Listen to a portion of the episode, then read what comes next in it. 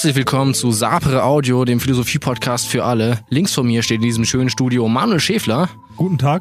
Und rechts von mir, wie immer, Kilian Kager. Schönen guten Tag zusammen. Mein Name ist Richard Rupp und in dieser Ausgabe widmen wir uns einem Text von Hartmut Rosa, Professor für allgemeine und theoretische Soziologie in Jena, versucht in seiner Rede Demokratie braucht Religion, die er am Würzburger Diözesanempfang 2022 hielt, mit Hilfe seines Resonanzbegriffs das Verhältnis von moderner Gesellschaft und Religion zu erhellen. Und er beschäftigt sich da mit der Krisensituation in der Gesellschaft, wendet seinen Resonanzbegriff darauf an, möchte nochmal darstellen, was Religion für ein großes Potenzial da hat, zu helfen, diese Krise zu bewältigen. Und ähm, wie ihm das gelingt, ob ihm das gelingt, damit beschäftigen wir uns jetzt. Rosa hat ja verschiedene zentrale Begriffe. Ne, seine Gesellschaft des rasenden Stillstands, sein Resonanzbegriff. Aber ich denke, vielleicht schauen wir uns erstmal an, wo der Mann eigentlich herkommt. Also, wo fängt er denn an, ähm, bevor er diese ganzen komplexen Begriffe einführt? Und da äh, fängt er erstmal mit einer Darstellung der Gesellschaft, der modernen Gesellschaft an. Und er würde ja sagen, wir haben da eine Krise. Jetzt beschreibt er ja die moderne Gesellschaft, dass sie sich sozusagen durch eine dynamische Stabilisierung irgendwie auszeichnet. Ja? Er sagt, eine Gesellschaft ist dann modern, wenn sie sich nur dynamisch stabilisieren kann. Das heißt, wenn sie systematisch und strukturell auf permanente Steigerung angewiesen ist, um sich zu reproduzieren und den institutionellen Status quo zu wahren. Das klingt jetzt erstmal sehr abstrakt. Was machen wir daraus? Ja, ganz basal würde Rosa ja sagen, was ja auch nicht unkontrovers ist, dass wir von sowas wie der Gesellschaft überhaupt sprechen können. Man könnte ja auch anfangen und sagen, gibt es eigentlich noch die eine Gesellschaft oder ist das nicht vielmehr total ausdifferenziert in verschiedene kulturelle Gruppen, Institutionen, Vereine und Privatleben? Und man könnte ja angreifen, dass es überhaupt so eine Vorstellung gibt, wie die Gesellschaft und die kann sich in der Krise befinden oder im Wandel befinden.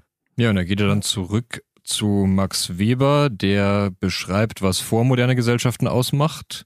Und zwar, dass es da einen Sinn dafür gibt, was man braucht und dass man eigentlich auch nicht mehr produzieren muss oder auch nicht die Abläufe optimieren muss, sondern dass man sagt, man lebt in dieser Gesellschaft und man ist eigentlich mit dem zufrieden, was man hat und es gibt drängende Bedürfnisse, wie dass man genug Brennholz für den Winter hat oder genug Essen hat, um durch den Winter mhm. zu kommen und damit kann man sich eigentlich auch gut zufrieden geben und die Gesellschaft ist stabil, solange diese Grundbedürfnisse gedeckt sind. Dafür finden wir hier ein Plädoyer, dass es sinnvoll ist, von einer kollektiven Singularität, die wir Gesellschaft nennen, zu sprechen und nicht von verschiedenen kleineren Systemen, die irgendwie zusammen agieren.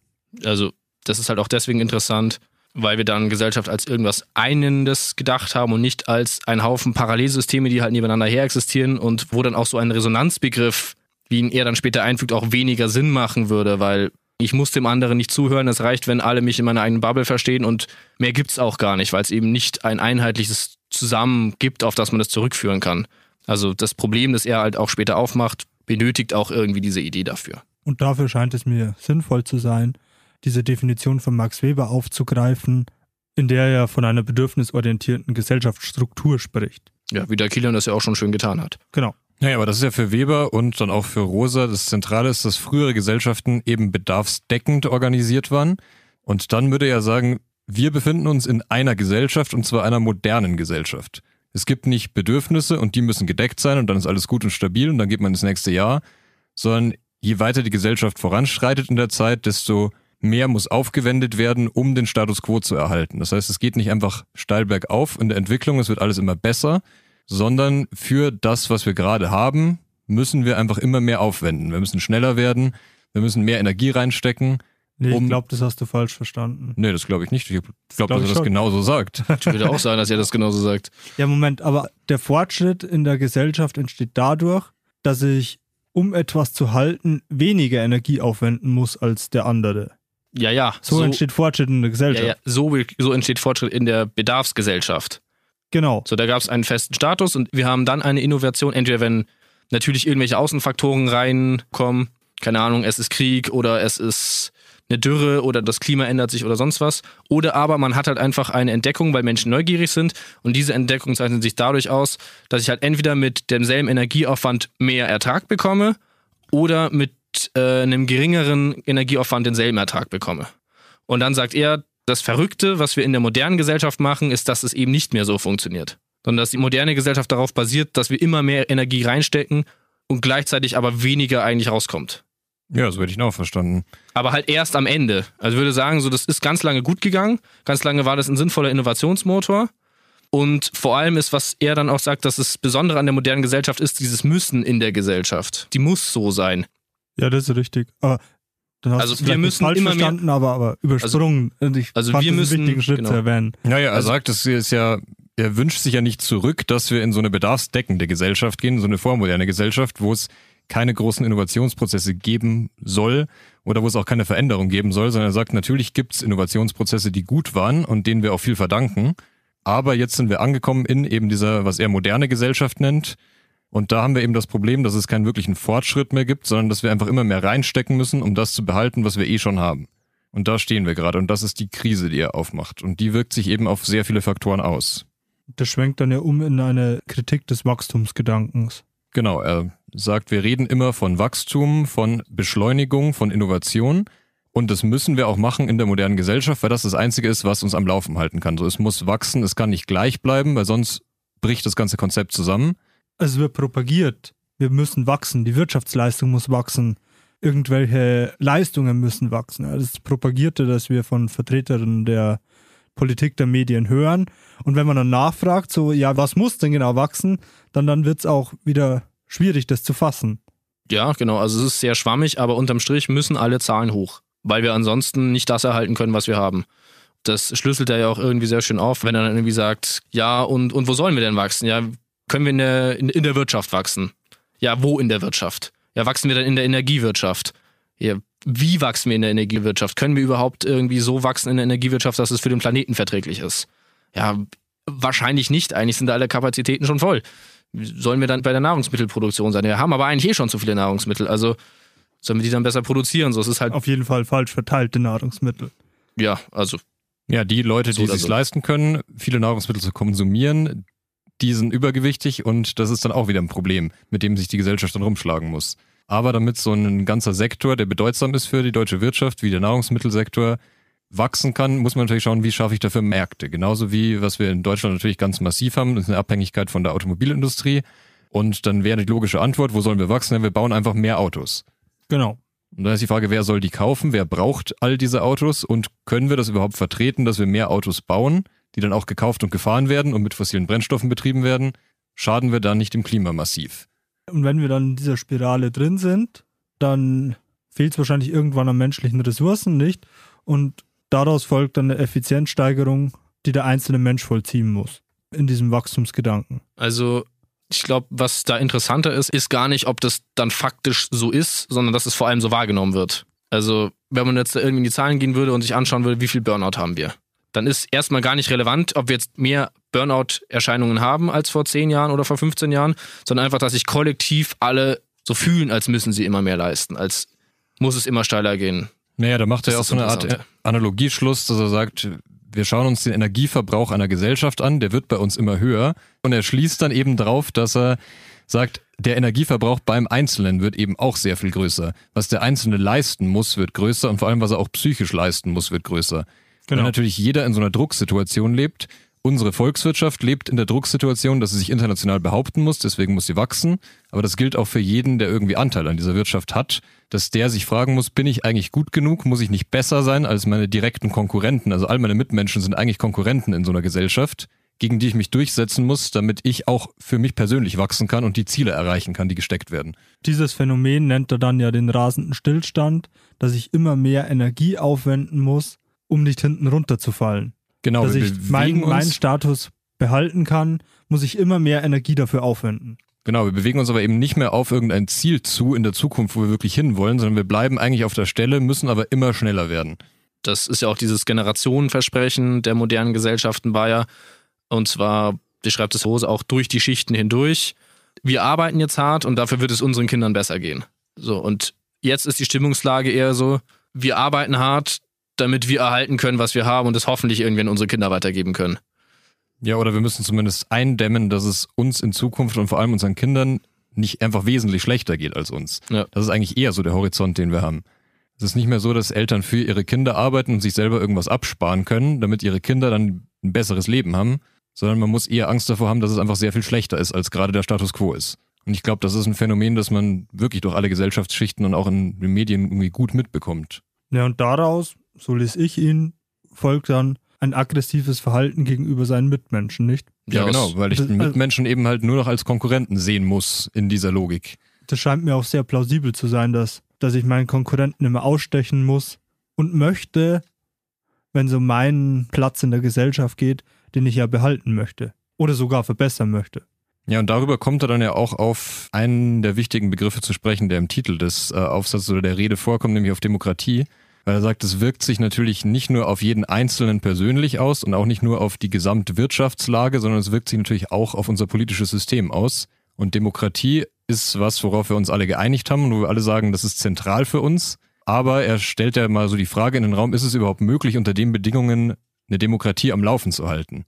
Wo man ja sagen würde, es kommt darauf an, dass jeder gehört wird, dass jeder eine Stimme hat und dass man miteinander diskutiert. Und geht das überhaupt, wenn nicht jeder Einzelne, der gleichberechtigt beteiligt ist an so einem System, immer schon in so einem Aggressionsmodus drin ist und sagt, ich habe weder die Zeit noch die Energie dafür, dass ich einem anderen wirklich zuhören kann und schaue, ob der auch plausible Argumente hat, sondern es geht halt darum, dass ich das durchdrücken will, worum es mir jetzt persönlich geht. Ja, also ja, dieser Gedanke des Ich will dich ausstechen tritt halt massiv in den Vordergrund, nicht? Und das macht sich dann auf allen Ebenen bemerkbar.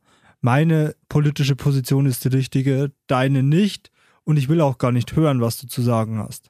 Da schreibt er ja auch immer so einen Satz, den benutzt er dann öfter, um das zu verdeutlichen, sagt er einfach so, der andere soll's Maul halten. Also es geht nicht um Konsens oder Zuhören oder sonst was, sondern weg mit dir. So, ich kann dir nicht zuhören, ich will dir nicht zuhören. Du bist ein Landesverräter, weil du dich für geflüchtete Menschen einsetzt, ist die eine Seite und die andere Seite ist, du bist ein schwurbelnder, seltsamer Mensch, weil du dich nicht impfen lassen willst. Also es gibt einfach keine, ich hör mal zu, vielleicht drückt der andere Mensch vielleicht Sorgen und Nöte damit aus mit dem jeweiligen anderen, was er aussagen will, sondern es ist einfach, du bist falsch, ich will dir nicht zuhören, du hast eigentlich keine Berechtigung. Ich weiß gar nicht, ob es da um Sorgen und Nöte der anderen geht, das schwingt sicher mit.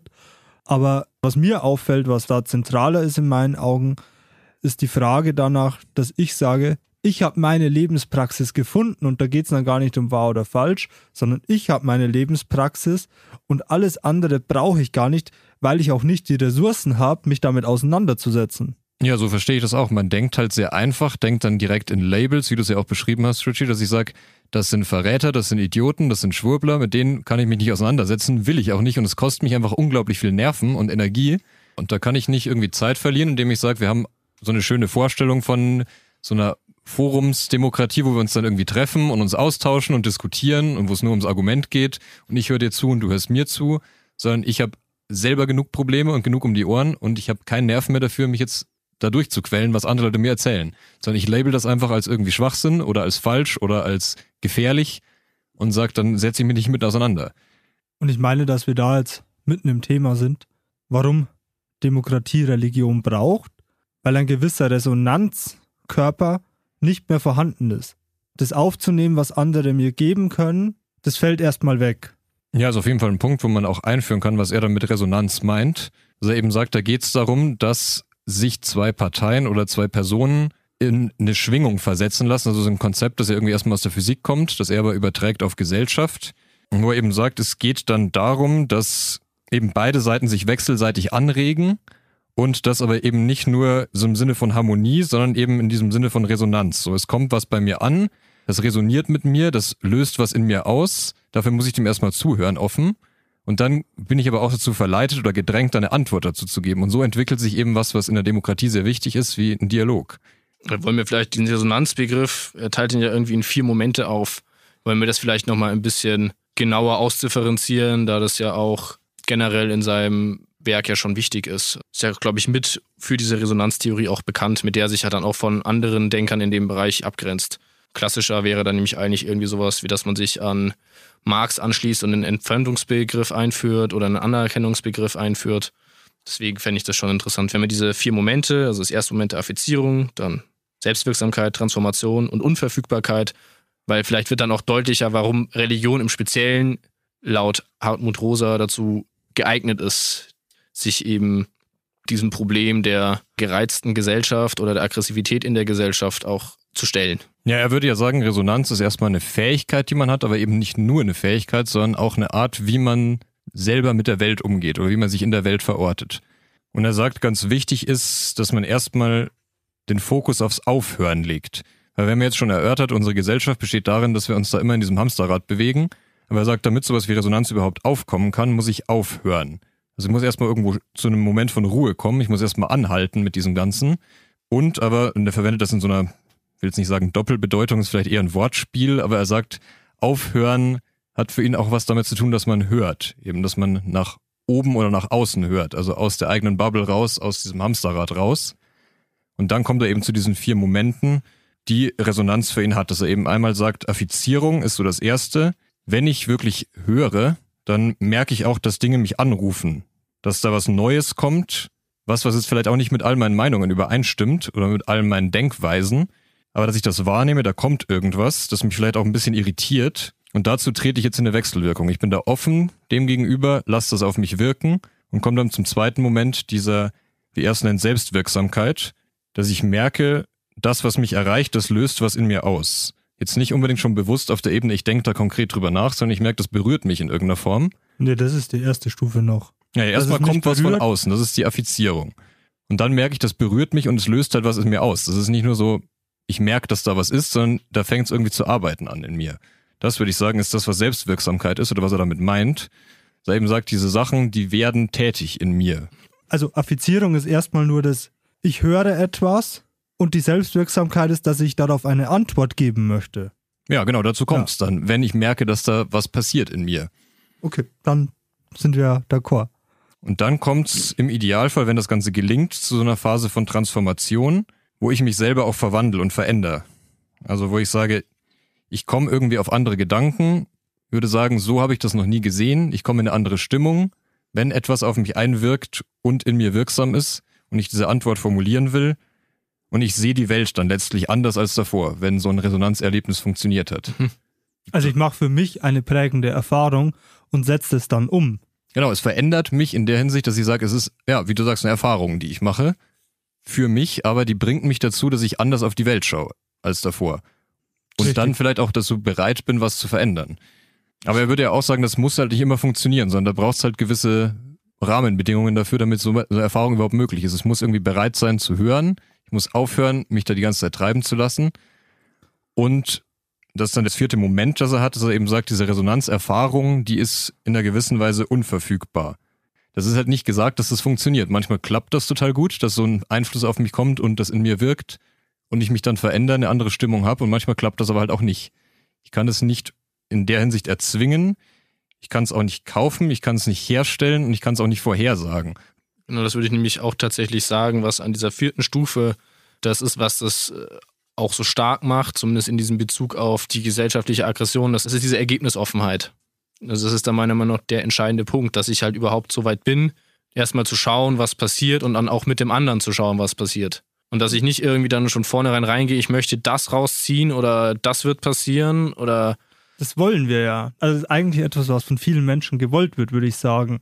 Mit dieser Unsicherheit der Ergebnisoffenheit zu leben, ist ja erstmal ein Wagnis, das man eingehen muss. Und da muss man sich die Frage stellen, ob man selbst die Ressourcen zur Verfügung hat, um das wieder umzusetzen. Aber diese Ressourcen werden ja schon aufgebraucht, um den Status in der Gesellschaft, den man hat, aufrechtzuerhalten. Ja, und inwiefern das halt auch eine, ich sag mal so, eine erlernbare Fähigkeit ist. Ja, wichtig ist in dem Zusammenhang halt auch, wenn man auf die Gesellschaft schaut, dass man sagt, die Gesellschaft dreht sich um Optimierung und diese Resonanzerfahrung ist was, was eben nicht optimierbar ist.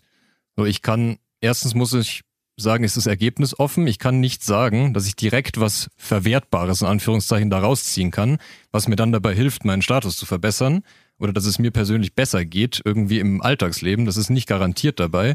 Und ich kann nicht sagen, ich mache jetzt einfach möglichst gute, möglichst tiefe und immer tiefere Resonanzerfahrungen, die mich dann irgendwo hinbringen sollen. Das kann ich eben nicht sagen. So kann ich nicht an die Sache rangehen. Das wäre das Versprechen eines Life-Coaches. Das ist ja auch nicht immer schlagen. verkehrt. Manchmal braucht man das, um sein Leben ja. in, in, den Griff zu kriegen. Aber, aber da schlagen oftmals Leute Kapital, im wörtlichsten Sinne daraus, aus den Sorgen und Nöten äh, von Menschen, die diese Resonanzerfahrung in ihrem Leben vermissen. Ja, also ich möchte nicht auf den Text zurückwerfen von vor Weihnachten, aber da habe ich ja auch schon mal irgendwie angesprochen, dass auch nichtgläubige Menschen so dieses Vermissen von irgendwie Spiritualität auch irgendwo da ist. Was ich mich halt dann frage, und der Text zielt ja dann schon auf das Religiöse ab. Das ist ja basierend auf einer Rede, die zu einem Diözesanempfang, also bei einem kirchlichen Event in Würzburg gehalten worden ist und hat auch eben deswegen diesen appellativen, diesen anrufenden, diesen, ja Leute, ihr könnt was, tut es Charakter oder ihr seid wichtig Charakter auch.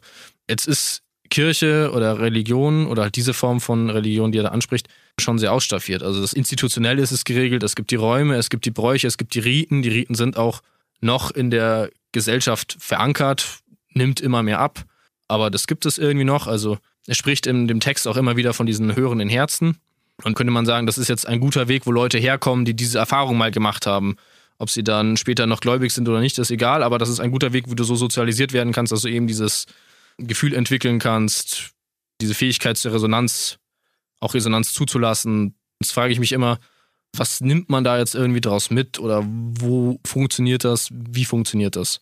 Das ist natürlich eine offene Frage, weil das kann man nicht in einem so kurzen Text irgendwie beantworten. Ich, ich meine, dass es aber eine sehr gute Antwort drauf gibt, wenn wir uns die spirituellen Bedürfnisse der Menschen anschauen, dann finden wir häufig eine Form von Patchwork-Religiosität, von so einer eigenen Bastelreligion, wo man sagt, hier nehme ich mir ein bisschen was von der Karma-Lehre raus und da nehme ich mir ein bisschen was aus dem Christlichen raus und da habe ich ja irgendwo in Südamerika bei indigenen Völkern ein sehr schönes Ritual beim Sonnenaufgang gesehen. Das finde ich auch ganz toll und da bastel ich mir so meine Wohlfühlreligion draus zusammen. Aber daraus entsteht keine Resonanz oder da ist kein Raum für Resonanz, sondern Resonanz entsteht da, wo sie institutionell zugelassen werden kann. Und der Raum einer Kirche oder auch der Raum einer Moschee oder einer Synagoge, würde ich mal behaupten, gibt uns erstmal die Möglichkeit, dass wir durch das gemeinsame Praktizieren von Liedern singen, den Ritus feiern, zu meditieren in der eigenen Tradition, einen Raum verfinden, wo diese Optimierung nicht notwendig ist. Und das erleichtert mir, dass ich einem anderen zuhören kann, dass ich auf die Erfahrung von einem anderen eingehen kann und mich auch so weiterentwickeln kann. Also wo ich dir zustimmen würde, das ist auf jeden Fall dieser Charakter des Hamsterrades und dass halt Religion grundsätzlich was ist, was außerhalb von diesem Hamsterrad spielt. Dieser ganze Optimierungsgedanke ist da, und sagen, ist da, ist da draußen. Sand im Getriebe des Hamsterrades. Das kannst du sagen. Wo ich dir aber halt nicht zustimme, ist, ist dieser Angriff auf diese Patchwork-Religiosität, weil Hartmut Rosa beschreibt es primär als eine Erfahrung. Und die Erfahrung kann ich auch anders herstellen. Dafür brauche ich jetzt, glaube ich, nicht im Großen und Ganzen diese Form von Organisation. Also da kann ich auch, wenn ich irgendwie ein einschneidendes Erlebnis mit, weiß nicht, diesen indigenen Völkern habe und das dann irgendwie für mich weiternehme oder halt sage, das und das finde ich gut und das gibt mir das, dann glaube ich, dass das schon auch funktionieren kann. Also ich würde auch denken, dass der, also für mich zumindest entscheidende Faktor, den ich aus dem Text mitgenommen habe, ist der Punkt, wo er sagt, ich beziehe mich jetzt auch irgendwie erstmal auch so auf gesamtreligiöses Denken oder Traditionen oder eben so, wie verhalte ich mich, wenn ich in einer Religion bin. Und das nimmt er ja wirklich als starken Gegenentwurf oder so direkt als Gegenmodell zu dem Optimierungscharakter der modernen Gesellschaft. Er sagt, diese Dinge spielen da keine Rolle und die sind auch überhaupt nicht erwünscht und die bringen da auch nichts, weil was in dieser Tradition gemacht wird, ist ein anderer Weltbezug, der mir vermittelt wird. Da geht es nicht darum, mich zu verbessern und die Gesellschaft zu verbessern, in der Hinsicht, dass sie einfach optimiert ist, sondern da stelle ich mir andere Fragen. Wenn ich in so einer religiösen Tradition bin, dann stelle ich mir eher die Frage, wie bin ich eigentlich in irgendeinem größeren Zusammenhang verortet? Was habe ich für ein Verhältnis zur Welt als Ganzer? Und die kann man natürlich dann je nach Religion verschieden beantworten. Aber ich glaube, das war für mich jetzt jedenfalls irgendwie der interessante Punkt bei seiner Rede, dass er eben sagt, das hilft dabei, Resonanzerfahrungen herzustellen. Wenn ich persönlich auf der Suche bin oder das zulasse, dass ich mir Fragen stellen wie, was ist meine Rolle im Ganzen? Was mache ich eigentlich auf der Welt? So, wo kommt Sinn da ins Spiel?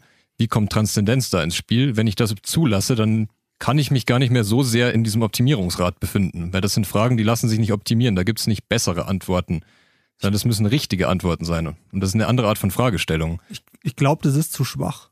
Es geht zentral darum, diesen Raum schaffen zu können, sich im wahrsten Sinne des Wortes Platz machen zu können. Und ich meine, dass seine These so weit geht, dass er sagen würde, ein einzelner Mensch kann das nicht leisten. Es braucht einen institutionellen Rahmen dafür. Das kann man in jeder Religion äh, finden, diesen Rahmen. Aber ich glaube, es braucht den institutionellen Raum dafür, um aus dem Optimierungsgedanken ausbrechen zu können. Hm, vielleicht habe ich da so eine Zwischenposition. Ich würde sagen, so für den, für den Einzelnen braucht es das nicht. Aber da es hier also soziologisch ist, also irgendwie um so eine Gesamtgesellschaft ist, braucht man ja schon wahrscheinlich da ein bisschen größeren Anlaufpunkt. Was ich mich nur immer frage, ist, ist erstens Religion das Einzige, was das leisten kann? Das kann man hier auch offen stehen lassen. Ich würde behaupten, es ist nicht, aber es ist auf jeden Fall das, was einem da mal am ersten ins Gesicht springt und auch wirklich, wirklich gut dafür geeignet. So, das finde ich, kann man stehen lassen. Und auf der anderen Seite, ich neige dazu, den Text eher von dieser Gereiztheit zu lesen, ja, von dieser aggressiven Stimmung in der Gesellschaft. Und das auch wirklich als das konkretere Problem zu nehmen und diesen ganzen Hinterbau mit der modernen Gesellschaft, Hamsterrad etc., ist halt ein bisschen wenig dann zu sagen, öffnet eure Herzen, ihr seid doch wahrscheinlich zum Großteil irgendwann mal religiös sozialisiert worden oder nimmt wieder mehr teil an diesen Ritualen oder schafft euch diesen Raum. Das ist dann irgendwie so ein bisschen, ja, aber wer soll das tun? Das ist offensichtlich so, dass wir irgendwie große Teil der Gesellschaft da eben nicht mehr bereit sind, das mitzumachen. Ich, ich sehe da einen Punkt. Also zunächst heißt der Text ja erstmal, Demokratie braucht Religion und nicht, was braucht Demokratie. Deswegen unterhalten wir uns jetzt mal dediziert über Religion und was sie leisten kann. Aber ich glaube auch, dass es diesen institutionellen Raum nochmal stärker dafür braucht und gerade jetzt stärker braucht, weil diese ich zitiere, Religion hat die Kraft, sie hat ein Ideenreservoir und ein rituelles Arsenal voller entsprechender Lieder, entsprechender Gesten, entsprechender Räume, entsprechender Traditionen und entsprechender Praktiken, die einen Sinn dafür öffnen, was es heißt, sich anrufen zu lassen, sich transformieren zu lassen, in Resonanz zu stehen. Und das muss man lernen. Und ich glaube nicht, dass es einer Einzelperson oder dass es nur wenigen Einzelpersonen vergönnt ist, diese Kraft aus sich selbst heraus erstmal zu ziehen, um das zu lernen. Also ich würde auch sagen, dass es sicherlich in Gruppen von like-minded Individuals, die alle auf dieser Suche sind, sehr viel einfacher ist und die auch auf unterschiedlichen Ebenen dieses Wegs sind, die sagen, ich habe damit schon sehr viel mehr Erfahrung gemacht, dass das natürlich sehr helfen kann, wenn man das nicht alleine macht, sondern wenn man eben mitbekommt, da sind Leute, denen geht's ähnlich, die haben dieses generelle Mindset, dass sie sagen, sie wollen, sie lassen es bewusst zu, für einen gewissen Zeitraum an einem gewissen Ort zusammen sich zu öffnen, für so eine Resonanzbeziehung. Ich würde aber auch nicht ausschließen, dass das auch einem Einzelnen gelingen kann und dass diese Resonanzerfahrung natürlich mehr ist als ich nehme an Ritualen teil und dann wird es schon passieren, weil das wäre für mich nicht der Kern von Resonanzerfahrung, sondern dass ich das sehr wohl auch haben kann, wenn ich mich selber einfach intensiv mit Dingen beschäftige, wenn ich mir die richtigen Fragen stelle und die auf mich zukommen lasse. Ja, oder auch wenn ich, keine Ahnung, zum Beispiel mal an einer Universität war und da irgendwie gelernt habe, mit Leuten zu streiten, die komplett gerade bei uns in der Philosophie passiert es ja gerne, die komplett andere Dinge vertreten, ja? Wo du dir einfach denkst, so, ich würde niemals mit dir reden wollen, du hier bitte Schimpfwort ihrer Wahl einfügen ähm, oder Vertreter von einer Idee, die man selber ganz scheußlich findet, einfügen, aber man halt dann trotzdem irgendwie am Ende wieder am Hof steht oder sich danach später beim Bier wieder trifft und dann auch teilweise merkt, ja gut, meine Argumente sind halt besser geworden, weil ich dir eine Antwort habe geben müssen. Und das gibt mir halt auch einen Respekt vor dir. Also das kann nicht jeder im Alltag leisten und so eine Erfahrung kann auch nicht jeder machen. Aber ich würde schon behaupten, dass auch wir da in unserem Studium schon diese Resonanzerfahrung gemacht haben. Eben wenn du dich zum Beispiel mit KommilitonInnen die streitest und merkst so, ja, der andere hat wirklich einen Punkt und ich habe mich jetzt darauf eingelassen und es ist total spannend und es bringt auch mich weiter. Und am Ende des Tages werden wir uns nicht einig sein, aber wir haben irgendwie beide was gelernt und es ist was passiert. Okay. Und also das ist ja ein Punkt. Auch die Universität ist ja eine Institution und ich plädiere nochmal für diesen institutionellen Rahmen weil der die Möglichkeiten schafft, einen Dialogpartner zu finden, um überhaupt Bedingung der Möglichkeit zu sein, eine Resonanzerfahrung zu machen. Ja, und das weiß ich eben nicht, weil du implizierst damit halt, wir brauchen halt sehr starke Strukturen, um Resonanzerfahrungen machen zu können.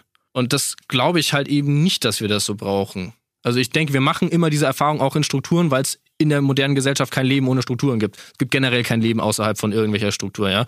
Wenn ich raus auf die Straße gehe, bin ich immer noch eingebunden in den gesamten Kontext dieses Landes, ähm, meine, meine Berufsausbildung, alles andere Mögliche. Aber ich glaube schon, dass es einfach auf einer ganz basalen zwischenmenschlichen Ebene auch funktionieren kann.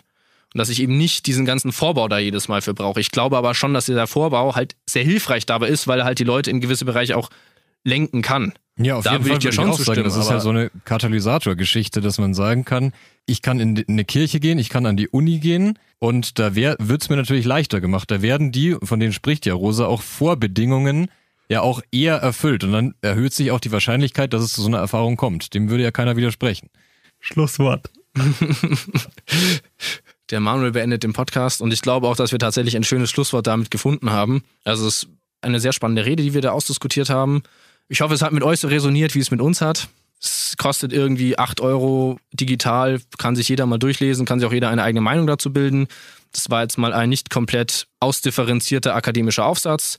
Es hat eben deswegen auch ein bisschen diesen appellativen Charakter gehabt. Und wir haben es auch ein bisschen freier darüber geredet und nicht jeden einzelnen Denker oder Denkschritt analysiert. Dann wünsche ich uns allen mehr Resonanz im Leben und bis zur nächsten Folge. Ciao.